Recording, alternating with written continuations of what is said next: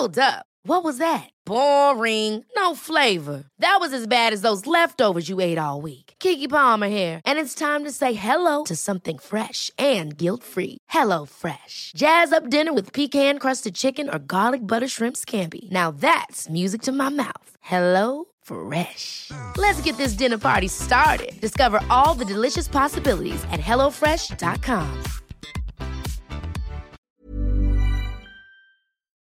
Esto es República H, la información más importante de lo que pasa en el interior de la República, con el punto de vista objetivo, claro y dinámico de Blanca Becerril. Hola, hola, hola, muy buenas noches. Son las 9 de la noche en punto de este martes 15 de diciembre del año 2020. Yo soy Blanca Becerril. Esto es República H y yo por supuesto que como todos los días lo invito a que se quede conmigo porque en los próximos minutos le voy a dar toda la información más importante generada hasta el momento para que usted por supuesto esté bien informado de lo que ha ocurrido en el último en los últimos minutos, en las últimas horas en el territorio nacional. Por supuesto le traigo información de lo que está pasando en la Ciudad de México, sobre todo con la hospital eh, eh, ocupación hospitalaria. Estamos en estos momentos pues ya en una fase de emergencia máxima, de emergencia por el asunto del coronavirus. Así que por favor no hay que bajar la guardia, hay que tener muchísimo cuidado. Yo sé que en muchos, en muchos hogares mexicanos pues ya está uno un poquito fastidiado, un bastante fastidiado de estar en confinamiento, de usar el cubrebocas, de la sana distancia, pero en verdad, en verdad, de corazón hágalo porque de eso va a depender que usted no se contagie y que tampoco lo suyo se contagie de coronavirus. Esto no es juego, en verdad. Hay muchas personas que lamentablemente han perdido la vida a causa de este virus que nos tiene en emergencia sanitaria.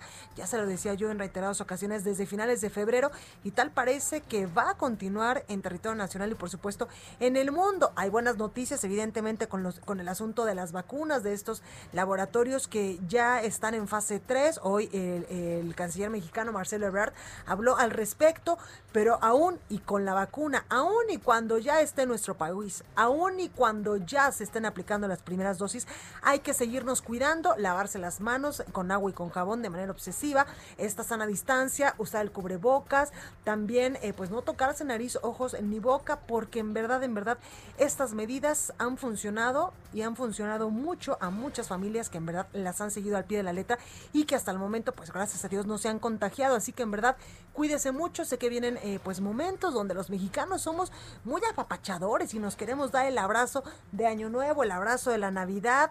Evidentemente, pues hay que esperar a que las posadas de este año no se van a llevar a cabo.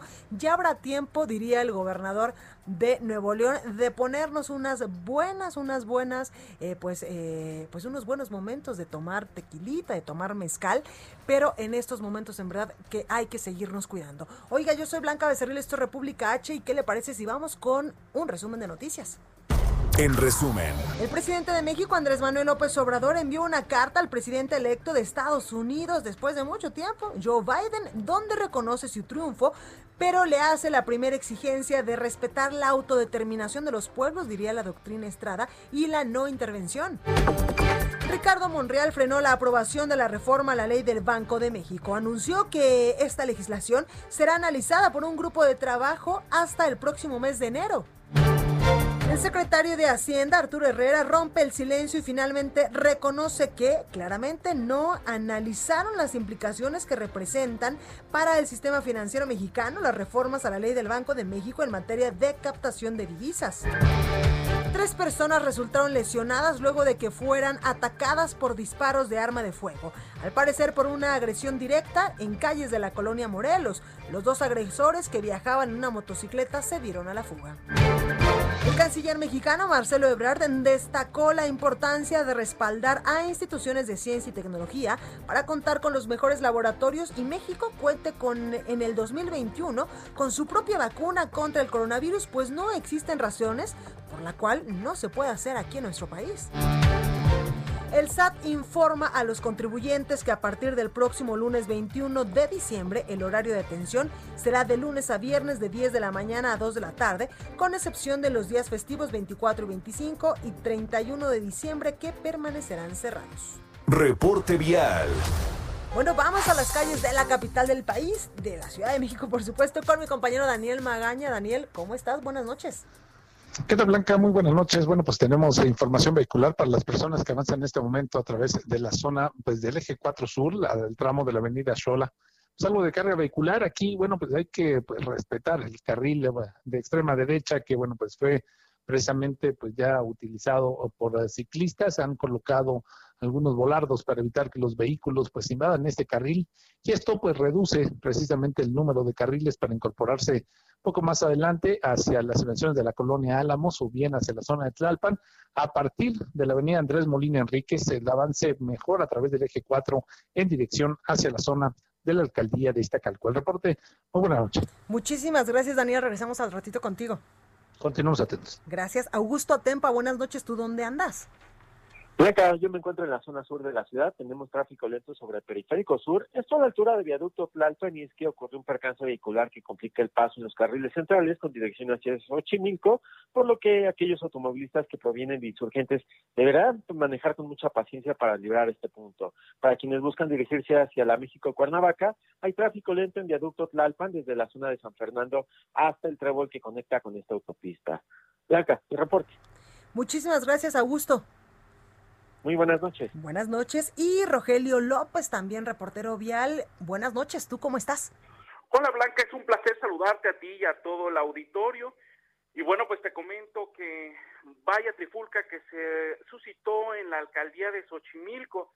Esto justamente en el pueblo de San Salvador Cuautenco, en la alcaldía Milpa Alta, donde en la calle Morelos, un grupo de vecinos se percató de un presunto asaltante el cual pretendía, bueno, pues ingresar a un domicilio. Los eh, pobladores empezaron a rodearlo y empezaron a tratar de agredirlo. Con esto se salió de control. Alrededor de 50 personas son las que llegaban y empezaban a agredir. Un intento de linchamiento se suscitó y es por ello que entre empujones y forcejeos, pues la policía logró poder custodiar a esta persona, un joven de 25 años, el cual tuvo que ser resguardado. Con esto, bueno, pues empezaron a replicar las campanas y salieron más vecinos para poder así agredir ahora los elementos de la Secretaría de Seguridad Ciudadana, el cual resguardaban a esta persona. Y bueno, pues empezaron a aventarles pirotecnia, empezaron a aventarles palos, piedras y con ello, bueno, pues se tuvo que reforzar aún más las medidas con el equipo metropolitano, un equipo de, helicópteros y bueno, así también tuvo que entrar el cuerpo de bomberos porque amenazaban en prender la patrulla y prenderles fuego a, a, los elementos de la Secretaría de Seguridad Ciudadana.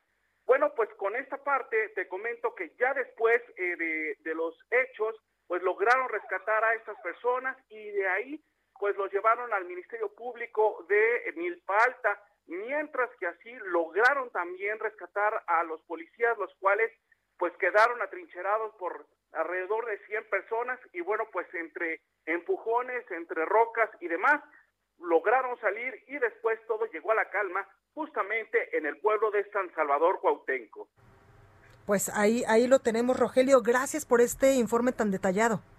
Muy buenas noches y seguimos pendientes. Buena noche. La nota del día. Bueno, pues vamos a arrancar ahora sí con toda la información y la nota del día es la siguiente y es que esta mañana el subsecretario de Prevención y Promoción de la Salud, Hugo López Gatel, informó que el próximo 18 de diciembre, ya a unos días, se va a realizar un simulacro de vacunación y será a partir del día 26 que iniciará la inmunización. Evidentemente nos referimos a este simulacro de vacunación contra el coronavirus. Escuche. Y una vez afinados estos detalles, se detonará un simulacro que está planeado para el próximo 18 de diciembre, en el que se hará ya toda la armonización del proceso.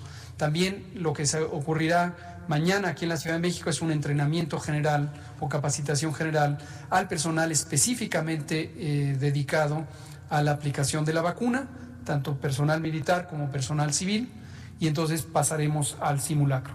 Una vez con el simulacro se detona la eh, solicitud de, envío y ocho días naturales, cinco días hábiles, Pfizer preparará eh, todo el paquete y lo enviará a los eh, lugares donde será recibido. Entrevista. Bueno, para hablar precisamente de este tema, alguien que pues le sabe mucho a este asunto de las vacunas eh, contra el coronavirus es la doctora Roselín Lemus Martín, especialista en biología molecular por la Universidad de Oxford. Doctora, buenas noches, ¿cómo estás? Buenas noches, Blanca. Bien, gracias. Bien, oye, cuéntame un poco, ¿la vacuna es segura, no es segura? Estamos viendo que pues cada vez más laboratorios y cada vez más países pues aprueban la fase 3 de estos estudios clínicos para pues la aplicación de la vacuna. Es literalmente una carrera contra el tiempo, a ver qué farmacéutica o a ver qué empresa pues logra tener la vacuna más eficaz en menos tiempo. Así es, así es, Blanca. La vacuna relativamente segura, eh, los documentos que se presentaron a la FDA eh, son los documentos de seguridad y de eficacia de la vacuna. Entonces, eh, al momento de la FDA aprobarla, la FDA eh, contestó una pregunta clave que fue si el beneficio que otorga la vacuna es mucho mayor al riesgo que podría tener esta vacuna. Y la mayoría, bueno, más del 70% votó que sí, efectivamente el beneficio que otorga la vacuna es mucho mayor en el estudio de fase 3 eh, los, se presentaron efectos secundarios eh, relativamente leves, dolor de cabeza, fiebre, que eso es lo que esperaríamos eh, en las personas que se, que se vacunen. Pero en las personas que sí son alérgicas o que tienen, que presentan alguna alergia severa, se les ha aconsejado esperar un poco para que más personas se vacunen y, bueno, eh, evaluar mejor las, las reacciones alérgicas. Entonces, mi consejo para, para ese tipo de personas, porque yo misma soy alérgica, eh, podría ser medicarse antes o relativamente sí esperar a que, a que pase, eh, pasen otras personas y se estudia más esta, esta parte de la alergia, porque sí se ha visto, eh, al menos en Reino Unido, aquí en Estados Unidos ya está empezando eh, la campaña de vacunación, entonces también se, se vigilará esto, esto muy de cerca, pero eh, relativamente los efectos secundarios son, son leves hasta el momento. Claro. Oye, doctora, tocaste un punto importante. Si eres alérgico a los compuestos de la vacuna, pues ¿cómo saberlo? O, por ejemplo, tú hace unos momentitos nos decías, bueno, yo soy alérgica, pero, por ejemplo, si yo no sé si soy alérgica a algo, ¿podría eh, pues realizarme un estudio antes? ¿O qué tipo de medicación podría eh, tener? O hasta que me ponga la vacuna, pues ya si tengo alguna reacción adversa, pues ahí ya me daré cuenta. Así es. Eh, pues yo, por ejemplo, eh, en particular esto porque yo soy autoinmune, entonces muchas personas que tienen autoinmunidad o que tienen alergias eh, a ciertos alimentos, pero alergias severas, ¿no? Personas que tienen que tener un antihistamínico fuerte, adrenalina, por ejemplo, eh, o que son eh, enviadas al hospital después de comer, por ejemplo, cacahuates o algo muy severo, ¿no? E, ese tipo de alergias severas son las que podrían, eh, ese tipo de personas son las que podrían tener una alergia severa a, la vacuna, ¿no? Que eso sucedió en, Reino Unido, que dos personas tuvieron que eh, inyectarse adrenalina para eh, tener, bueno, calmar la reacción eh, alérgica, que fue, sí fue severa, fue casi un choque anafiláctico. Entonces, eh, eso se salió de, lo normal, ¿no? Claro. Pero por eso se ha, se ha, se ha dicho que, que, las personas que se vayan a vacunar en los centros donde se van a vacunar, sí haya vigilancia al respecto. Al parecer en México sí, sí va a pasar, que se van a esperar al menos media hora para ver si hay alguna reacción alérgica, porque esto es de inmediato. No es como que vayas a tu casa y, y de repente te, te, pasa esto, ¿no? Esto, si es una reacción alérgica, va a ser de inmediato. Pero te puedes medicar con un antihistamínico para reducir esta reacción alérgica, ¿no? Ya la, quizás la tienes, pero la tienes un poco menos eh, grave. Entonces eso es lo que se esperaría, por eso Reino Unido, ellos en particular dijeron que no se vacunaran personas con reacciones alérgicas severas, ¿no? Personas que tienen reacciones alérgicas normales sí se pueden vacunar todavía, solamente es para las personas con reacciones alérgicas severas. En Estados Unidos no se ha indicado al respecto de eso, las personas van a vacunarse y también se está vigilando, ¿no? Que es lo mismo que va a pasar en México, que va a haber una vigilancia, que también la vigilancia tiene que ser después de la, de la vacunación, dar seguimiento por lo menos un mes para ver si hay eh, otros efectos, porque había algunas personas que eh, comentaban que tenían todavía dolor de cabeza o eh, dolor en, de músculos todavía un mes después de vacunarse. Entonces esos son los efectos que podríamos esperar que, que son no severos, son, son leves eh, o moderados, ¿no? Entonces es lo que podríamos eh, estar esperando. Claro. Oye, doctora, también quiero preguntarte, ¿se puede aplicar más de una vacuna? Por ejemplo, hay muchas personas, y yo me considero una de ellas, que somos bastante piquis extremistas, creo que es la palabra, y si por ejemplo va a haber una de Pfizer, otra de Moderna y de otras, eh, pues de otros laboratorios, de otras empresas, pues igual, y a mí en mi, en mi cabeza dice, bueno, pues si me pongo dos o tres, igual tengo más inmunidad contra el virus o estoy más protegida contra el virus. ¿Esto es viable o no es viable? No, no es viable. Eh, definitivamente no se pueden mezclar vacunas. Eh, de hecho, eh, como son dos dosis, la, la, la, vacuna, la segunda dosis tiene que ser de la misma vacuna que te pusieron en la primera dosis. No se puede mezclar. Aunque sean del mismo tipo de vacunas, no se pueden mezclar, porque sí ahí es, eh, corre el riesgo de que tengas muchísimo más efectos secundarios e incluso sí se puede, puede presentar la muerte si se están combinando varias vacunas. Lo que sí puede pasar es que en esta primera ronda de vacunación, bueno, a lo mejor te toca Pfizer, o eh, y, después en la segunda ronda de vacunación, que ya puede ser en un año, dos años, eso todavía está por definirse, bueno, ya podrías ahí a lo mejor escoger cuál cuál ponerte y sí podría ser diferente, ¿no? No, no, no quiere decir que sigas con la, con la misma siempre, pero en esta en esta primera ronda si es la primera dosis, la segunda dosis tiene que ser de la misma y no se pueden mezclar, solamente te vacunas una vez y eso te ya te protege por el tiempo que te va a proteger esa vacuna. Claro. Oye, doctora, por último quiero preguntarte, hoy decía el canciller mexicano Marcelo Ebrard que eh, pues todo el apoyo a la ciencia mexicana para que también podamos en algún momento desarrollar una vacuna contra el coronavirus. ¿Tú esto lo ves eh, pues literalmente viable en el país? Estamos capacitados, evidentemente hay muchísimos, muchísimos científicos mexicanos de primer nivel y en algún momento pues evidentemente también podríamos sacar una vacuna contra coronavirus. Así es, de hecho hay cinco desarrollos que, que, tiene México. Eh, la UNAM, están incluidos la UNAM, el Politécnico, hay otros centros de investigación. Entonces, sí hay un esfuerzo grande. Eh, todavía no está en, fases clínicas como tal, pero está avanzando. Y yo creo que sí lo necesita mucho México, porque no podemos depender de desarrollos eh, pues, que son más caros. Nos convendría tener un desarrollo eh, del país para seguir produciendo porque esto va a ser a largo plazo, ¿no? Nos vamos a tener que seguir vacunando contra COVID-19 por muchos años más, entonces esto ahorraría bastante dinero a México, tener el desarrollo propio y, y, sí sería muy muy buena idea que sí se está haciendo. Entonces espero que estos desarrollos avancen en las en, en, las etapas clínicas y entonces se pueda tener un desarrollo de México en los próximos años. Pues ahí lo tenemos doctora Roselín Lemus Martín especialista en biología molecular por la Universidad de Oxford. En verdad muchísimas gracias por siempre ayudarnos a aclarar todas estas dudas respecto a la vacuna de coronavirus. Con gusto Blanca. Buenas noches. Buenas noches bueno, vamos a continuar con más información porque la Ciudad de México balconeó a las colonias con mayor aumento de movilidad. Evidentemente hay que seguirnos cuidando por el asunto del coronavirus. Carlos Navarro nos tiene la información. Carlos, ¿cómo estás?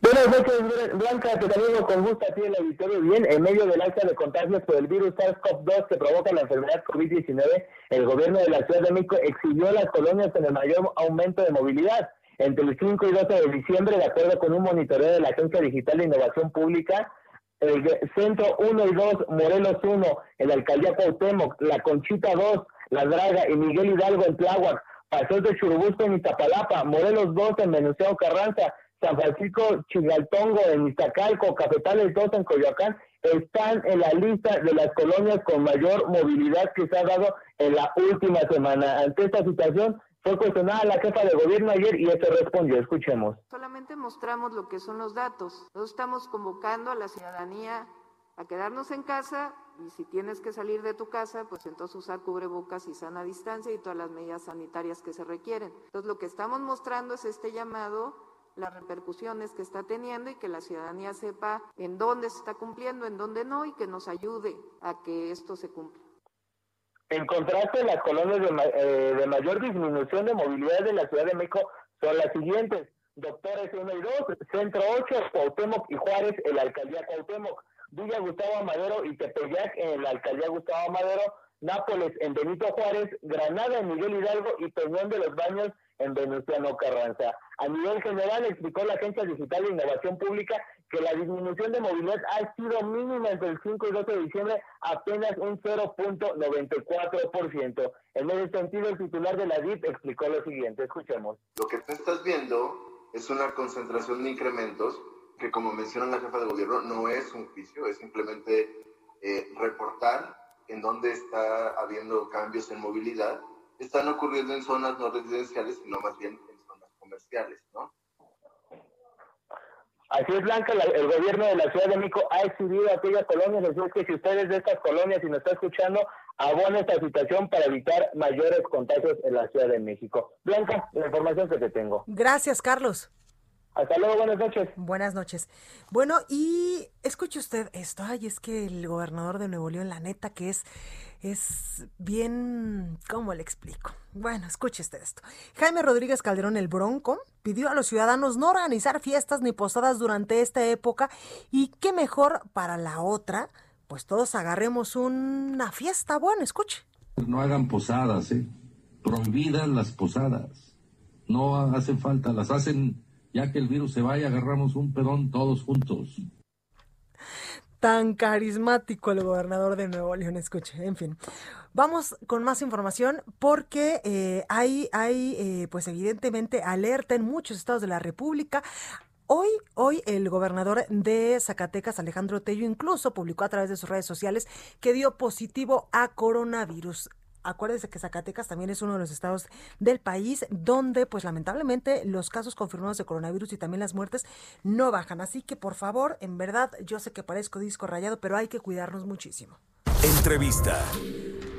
Bueno, y vamos con otros temas y tengo en la línea telefónica y me da mucho gusto Salvador a, saludar, perdónme, a Salvador Guerrero, presidente del Consejo Ciudadano para la Seguridad y Justicia de la Ciudad de México. Salvador, buenas noches. Está Blanca, me da gusto a mí también, por supuesto que deseamos que a todos nos vaya muy bien con todo y todo este fin de año. Totalmente. Oye, cuéntame, el Consejo Ciudadano de la Ciudad de México dio atención psicológica, algo importante en momentos de pandemia, a 26.569 personas durante toda esta emergencia sanitaria. Así es, por supuesto que sí tenemos algunos picos de esta atención que se brinda 24/7 de manera gratuita, son 109 compañeras y compañeros psicólogos que la realizan. Y básicamente lo que estamos eh, tratando de comunicar es el mensaje de que independientemente de las dificultades que estamos enfrentando, con independencia también de aquellas que suelen surgir, hay que decirlo, cada diciembre, donde hay una combinación de nostalgia, de alegría, de celebración, de tristeza y a veces depresión, Ahí está el Consejo Ciudadano, hemos estado atendiendo ese número que tocabas de mencionar y no vamos a cesar de trabajar ni un minuto de aquí eh, en ningún momento de lo que resta del año. Entonces estamos ofreciendo ese servicio para brindar esa atención que a veces uno requiere ahora doblemente por diciembre y por la pandemia, Blanca. Totalmente, Salvador. Y qué importante esto que nos mencionas, porque muchas personas, evidentemente en estos momentos de emergencia sanitaria, donde estuvimos muchas veces en confinamiento, donde ahorita la economía no va nada bien y hay muchísimas cosas que estamos cargando un, eh, un asesoramiento o ayuda psicológica siempre, siempre funciona y a veces es el momento determinante entre que una persona tome una decisión desafortunada o lo piense dos veces. Así es, uno siempre requiere acompañamiento, por muy experimentados que seamos, por muy formados, por muy acomodados o no acomodados que seamos, siempre tenemos necesidad de reconocer que combinemos la salud fisiológica con la salud mental, eso es lo que nos va a conducir a un buen puerto. En particular, el Consejo Ciudadano ofrece estos primeros, primeros auxilios psicológicos que consiste básicamente en orientar a las personas cuando se encuentran en una situación de ansiedad, de angustia, de depresión profunda, inclusive cuando están en un asunto de ideación, planeación o tentativa suicida que ha ocurrido y nosotros lo registramos y lo ah, y contribuimos para que no ocurra así. Ahí está el Consejo Ciudadano. Básicamente hay que y ahí este es un dato importante, que comparado con todo el año 2019, está en tenemos sí tres veces más reportes de ideación y tentativa suicida, y sí tenemos un aumento muy importante en, las llamadas de contención emocional. Así que hay que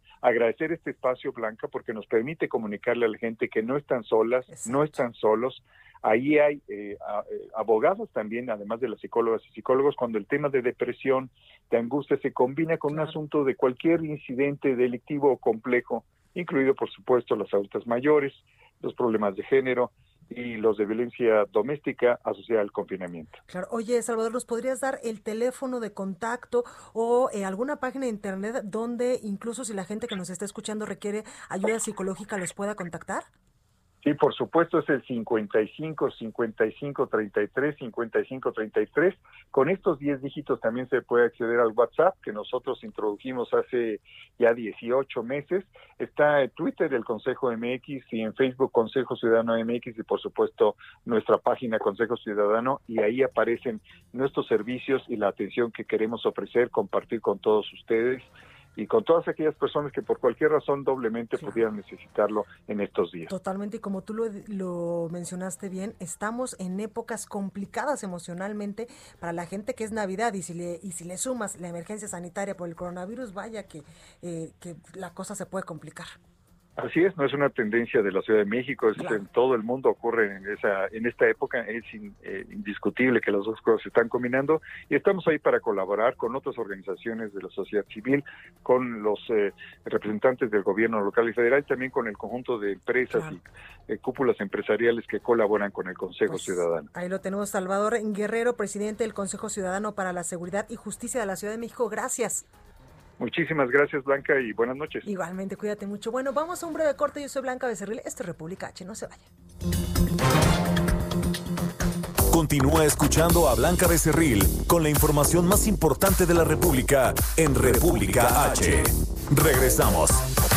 Estamos de regreso con la información más importante de la República en República H con Blanca Becerril, transmitiendo en Heraldo Radio en resumen, México acumula 1.267.202 casos confirmados de coronavirus hasta esta noche y 115.099 defunciones. En el día 145 del semáforo naranja en el Estado de México, la Secretaría de Salud Estatal reporta el alta sanitaria de 71.355 personas. Se acumulan 114.775 casos positivos, 25.700 casos sospechosos y 15.455 muertes. De ninguna manera la relación entre México y Estados Unidos se verá afectada porque el presidente Andrés Manuel López Obrador no reconocía el triunfo de Joe Biden, resaltó el secretario de Relaciones Exteriores, Marcelo Ebrard, al indicar que se ha emitido una carta donde se manifiesta la relación entre ambos países. La Cámara de Diputados concedió licencia a Tatiana Cloutier para dejar su curul por tiempo indefinido y asumir su nueva responsabilidad como secretaria de Economía del Gobierno federal. Además, la Cámara Baja aprobó en lo general las reformas a la Ley de Vías Generales de Comunicación para castigar hasta con siete años de prisión y una multa de mil veces el salario o el valor diario de la unidad de medida y actualización, es decir, unos 86.880 pesos, a quienes incurran en la toma de casetas en carreteras con fines de lucro. El Instituto Nacional Electoral aprobó sancionar a los partidos políticos por más de 935 millones de pesos por irregularidades en sus egresos. Morena es el partido más sancionado con el 23% del total. Reporte vial. Bueno, vamos rápidamente de nuevo a las calles de la Ciudad de México con Daniel Magaña. Daniel, ¿cómo estás? ¿Qué tal, Blanca? Muy buenas noches. Pues ahora con información vehicular de la zona de la calzada Ermita, la cual pues, presenta todavía algo de carga vehicular al llegar hacia la zona de la avenida Javier Rojo. Las personas que avanzan pues del eje 3 Oriente pues encontrarán estas condiciones vehiculares. Y un poco más adelante también el semáforo operación de la avenida San Lorenzo.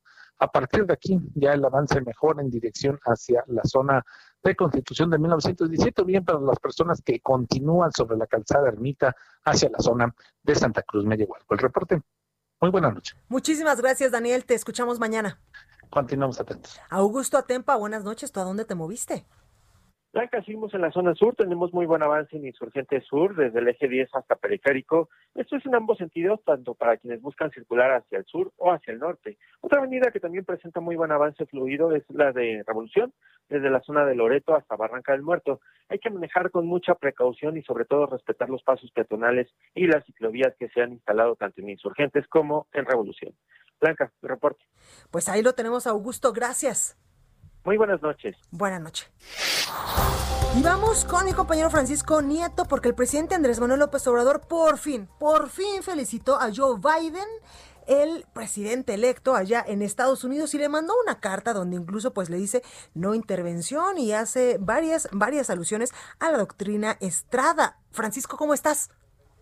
Blanca, ¿qué tal? Muy buenas noches. Efectivamente, a través de una carta que ya fue recibida, el mandatario Andrés Manuel López Obrador felicitó por su triunfo electoral al ahora presidente electo de Estados Unidos, Joe Biden. La carta fue enviada este lunes por la noche, luego que el colegio electoral de ese país ratificara el triunfo del candidato demócrata y de acuerdo con la Cancillería mexicana ya fue recibida esta carta por el propio Biden. El presidente eh, pues recordó que conoció a Biden hace casi eh, nueve años y desde, desde ese momento le expresó la idea de transformar a México y el propósito de desterrar la corrupción. Y como tú ya lo adelantaste, el presidente pues habló de que eh, hay unión entre México y Estados Unidos a través de, la, de, esta vecindad que tenemos, la historia, la economía y la cultura, por lo que es necesario que los gobernantes se esfuercen para mantener buenas relaciones bilaterales. Pero escuchemos lo que dijo el presidente Andrés Manuel López Obrador.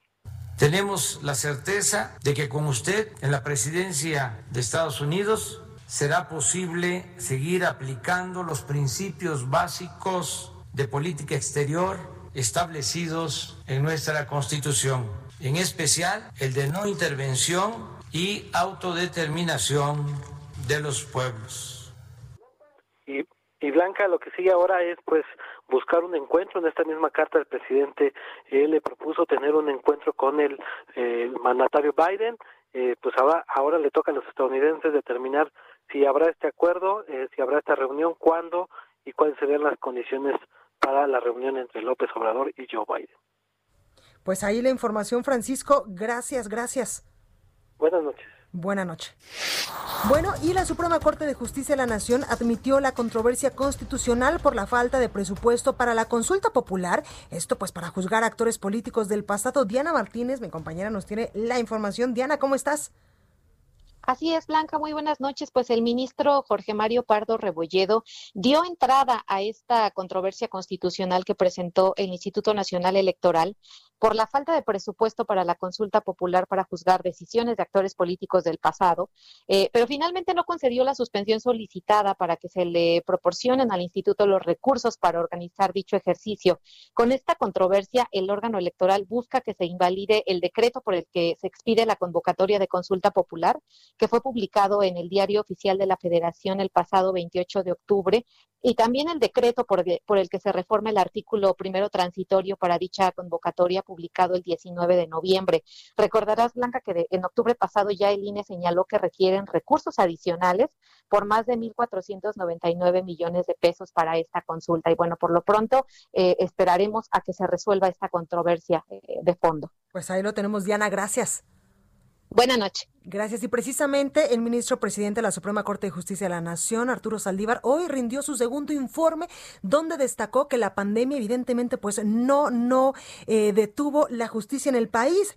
También lo dijo el ministro, el ministro presidente de la Suprema Corte de Justicia de la Nación y del Consejo de la Judicatura Federal, que así es todo su cargo, que hay cero tolerancia en la política de combate a la corrupción, el nepotismo y el, y el enriquecimiento, enriquecimiento personal de lo dijo hoy en su discurso, un discurso eh, pues eh, contundente, firme y también pues plagado de mucha diplomacia, de mucho oficio político. Es indispensable reconstruir la confianza de la ciudadanía en sus jueces, por ello una de las estrategias centrales de esta administración ha sido el combate a la corrupción, el nepotismo bajo una política de cero tolerancia, dijo el ministro presidente Arturo Saldívar.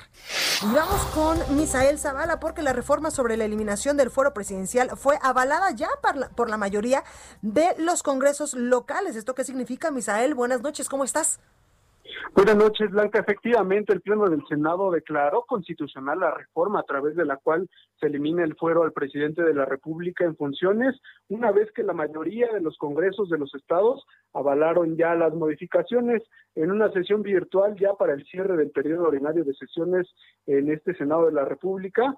Eh, pues se recibieron ya la aprobatoria de 17 congresos eh, locales, por lo cual pues, ya el Senado de la República dio paso y con esta reforma que ahora pasa al Ejecutivo Federal para su publicación. El presidente Andrés Manuel López Obrador es el primer mandatario que podría ser juzgado por al menos 130 delitos, entre ellos hechos de corrupción, delitos electorales y todos aquellos eh, pues delitos por los que podría ser enjuiciado cualquier ciudadano común blanca. Esto fue lo que hoy ya se aprobó en el Senado de la República y ya nada más falta que el Ejecutivo Federal lo publique en el diario oficial de la Federación.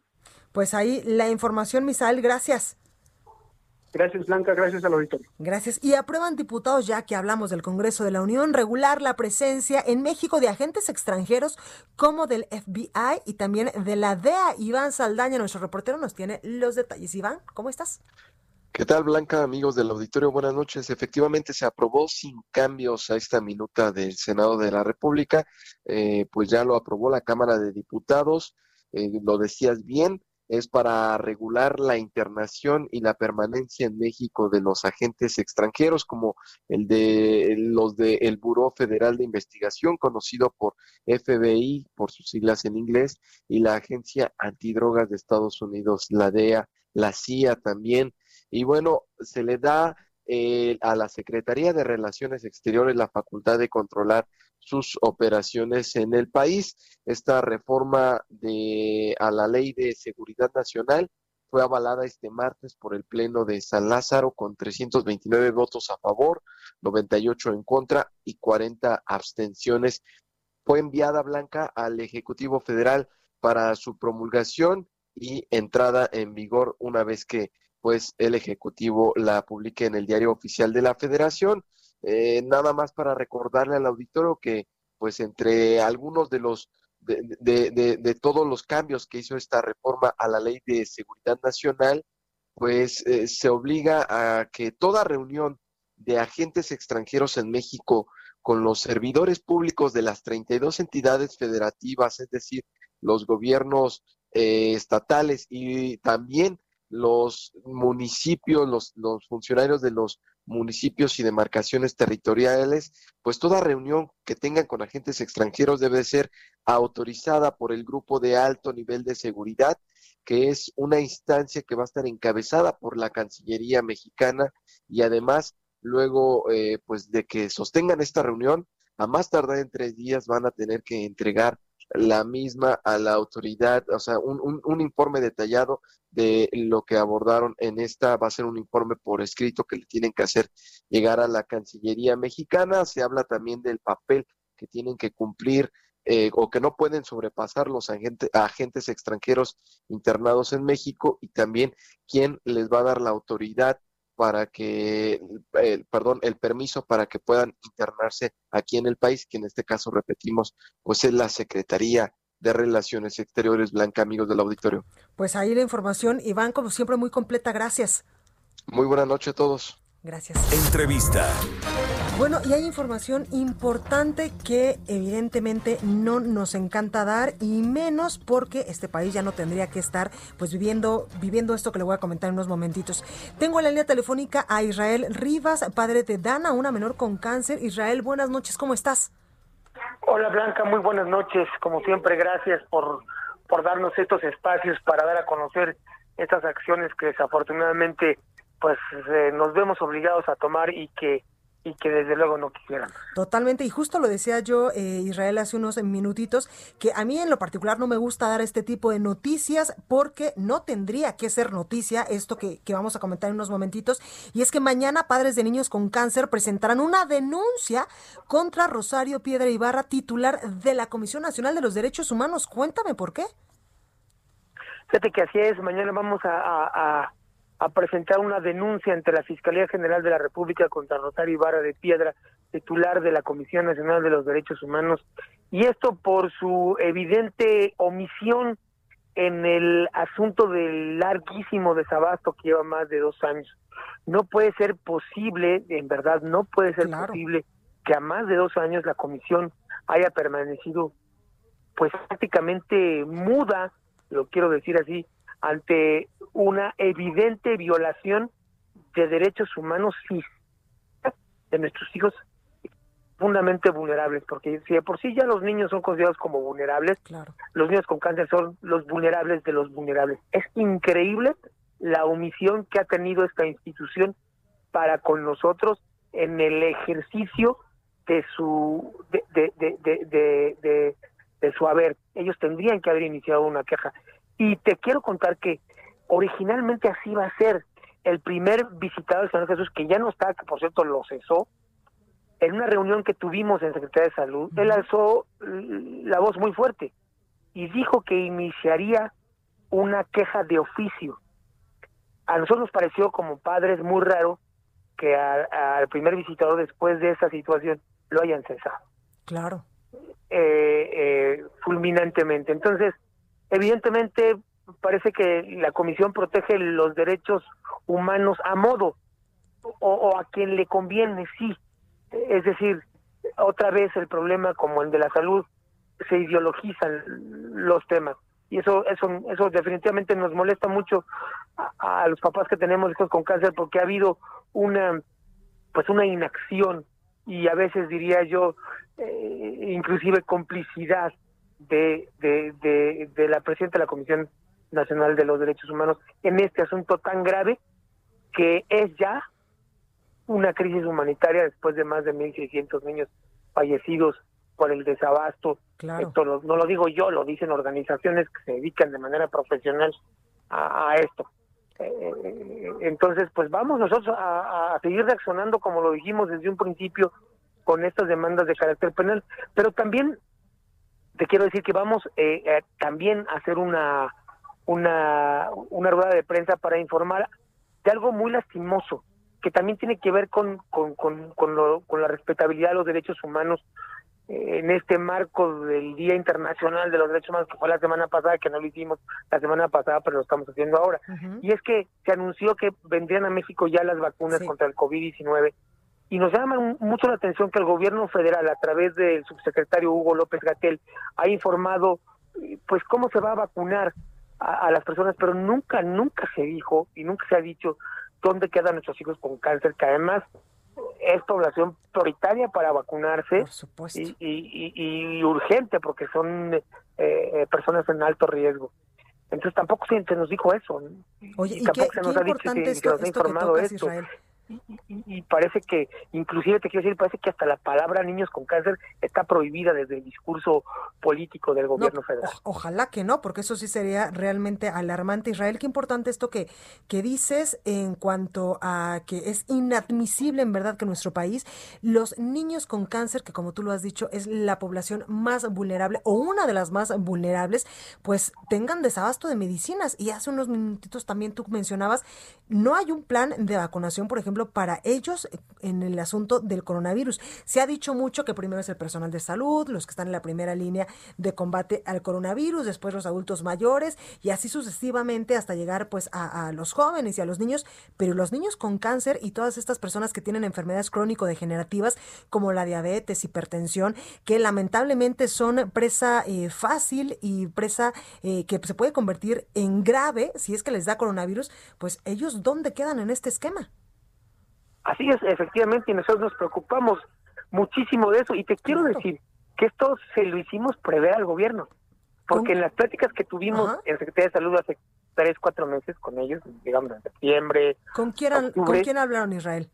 Estábamos ahí gente de Secretaría de Hacienda y el doctor Pedro Flores, director administrativo de la Secretaría de Salud, se lo hicimos saber, y gente del IMSS y del ISTE, oigan, viene, va a venir lo de la vacuna, ya tienen un plan, que los estamos diciendo ahora para que después, pues por favor, nos tomen en cuenta y, no tengamos malos entendidos. Claro. Pero parece que las cosas cuando se los decimos les entran por un oído y les salen por otra. Es, es, es increíble que aún nosotros, habiéndoles dicho hace meses de esta situación, parece que nomás no reaccionan, ¿eh? Claro. Eh, Oye, Israel, y, seguramente mañana la Secretaría de Salud, estoy casi seguro, enviará algún comunicado diciendo, sí, los niños con cáncer van a ser prioridad pero nosotros ya queremos pruebas, que se atiendan y que se manden cuando lleguen las vacunas a los hospitales donde se atienden estos niños. Totalmente, Israel, pero si, si lamentablemente no hay, eh, pues dinero o a lo mejor y sí lo hay y está eh, pues en otros asuntos para proveerle a estos niños con cáncer de los medicamentos básicos que muchos requieren incluso para sobrevivir, pues imagínate el asunto de la vacuna del coronavirus, a lo mejor también, Dios quiera y no, les van a dar largas justamente es lo que nosotros nos preguntamos. Si no pueden con el paquete de las quimioterapias, la pregunta es, ¿y, podrán con el paquete de la vacunación claro. del COVID? O sea, a nosotros nos da pánico si durante dos años nos han dicho una serie de mentiras, nos han difamado, bueno, ¿qué van a hacer con lo de la vacuna? La verdad que es muy preocupante y ojalá todas las personas de este país pudieran eh, exigirle al gobierno puntualmente que dé un plan claro de vacunación, porque no queremos más muertos, ni queremos en este caso que nos corresponde a nosotros concretos que nuestros niños con cáncer se van afectados de esta manera y que sean los últimos o que el gobierno opine que pues serán los sacrificables. No, ¿cómo ¿Acaso? Sí, claro. Pues ahí lo tenemos Israel Rivas, padre de Dana, una menor con cáncer. Gracias por esta comunicación y mucha suerte mañana. Claro que sí, a ti muchas gracias y muy buenas noches. Gracias, gracias. Y precisamente ya que hablamos del asunto del coronavirus, el Sindicato Nacional de Trabajadores de la Educación plantea que el coronavirus sea considerado como riesgo de trabajo para los maestros. El sindicato pide al titular de la Secretaría de Educación Pública, Esteban Moctezuma, que para el regreso a clases presenciales se considere que los maestros y el, y el personal de apoyo administrativo sean considerados prioritarios en la aplicación de las vacunas contra el coronavirus, así como el personal eh, pues médico, que en estos momentos sería, sería prioridad en este esquema de vacunación. Oiga, ¿qué le parece si vamos con mi compañero Abraham Abraham Arriola, perdóneme, voy ando media trabada, Abraham con M al final, Arriola, con la nota curiosa de esta semana en la Ciudad de México. Abraham, adelante. Curiosa CDMX con Abraham Arreola. Una forma divertida para conocer, explorar y disfrutar de la Ciudad de México.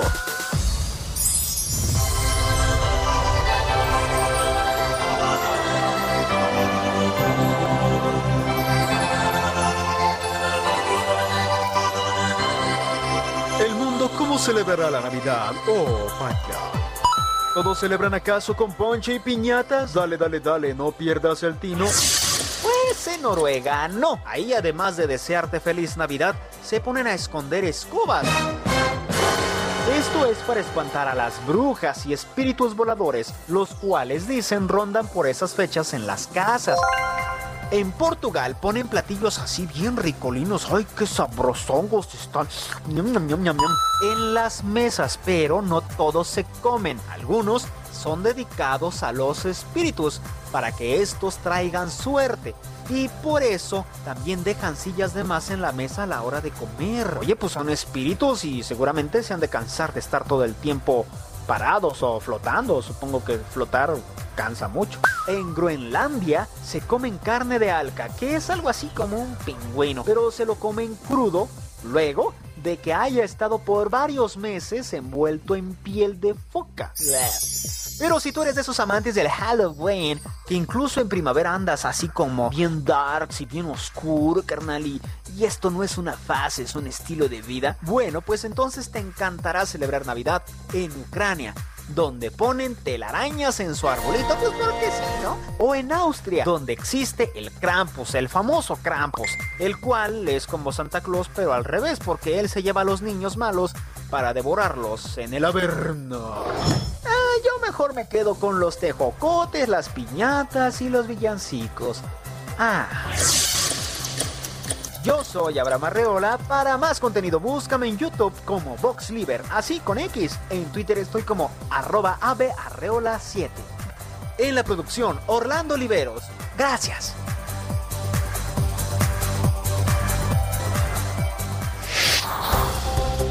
Que, por cierto, yo tengo que decirle, ahorita que escuchaba a mi compañero Abraham Arriola con la nota curiosa de esta semana, ¿se acuerda que dijo que en Ucrania le ponían pues estas telarañas a los arbolitos? Bueno, pues en mi caso, yo creo que a mi arbolito también le van a salir telarañas, porque yo me acuerdo que cuando vivía en la casa de mis papás, lo ponía en diciembre y era febrero o marzo, y casi casi que si no lo quitaba a finales de marzo, mi mamá casi que me, sea, me castigaba, por no decir otra cosa, porque amo la Navidad y amo los arbolitos, entonces yo le voy a decir ahora que me diga si en Ucrania le ponen telarañas, pues porque yo no tenerlo hasta mayo, abril, ¿no? En fin, oiga, vamos a la nota eh, amable de este, de este martes. Yo regreso con más, no se vaya.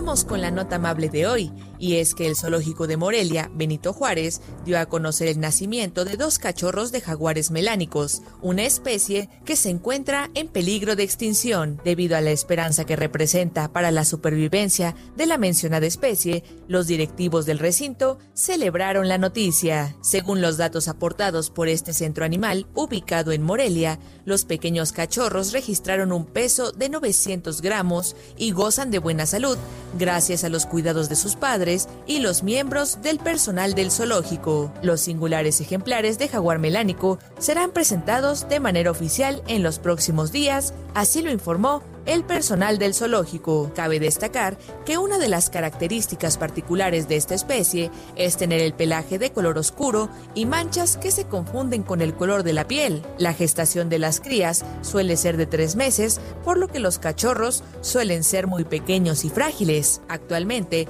esta especie de jaguar considerado el felino más grande del continente americano se encuentra en peligro de extinción en gran medida por la pérdida de selvas y bosques donde ellos habitan lugares donde ayuda a mantener un ecosistema sano. Esta especie también es un símbolo de la conservación a nivel mundial.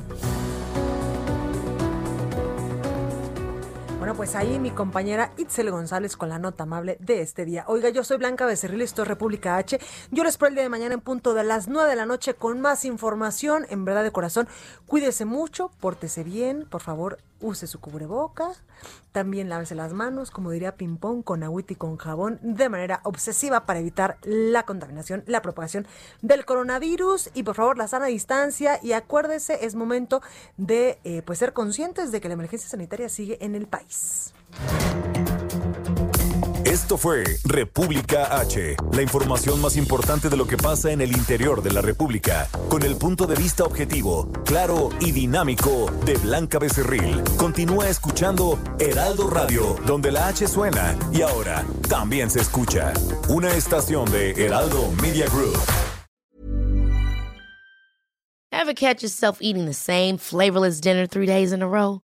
Dreaming of something better? Well, HelloFresh is your guilt-free dream come true, baby. It's me, Kiki Palmer. Let's wake up those taste buds with hot, juicy pecan-crusted chicken or garlic butter shrimp scampi. Mm. Hello Fresh. Stop dreaming of all the delicious possibilities and dig in at HelloFresh.com. Let's get this dinner party started.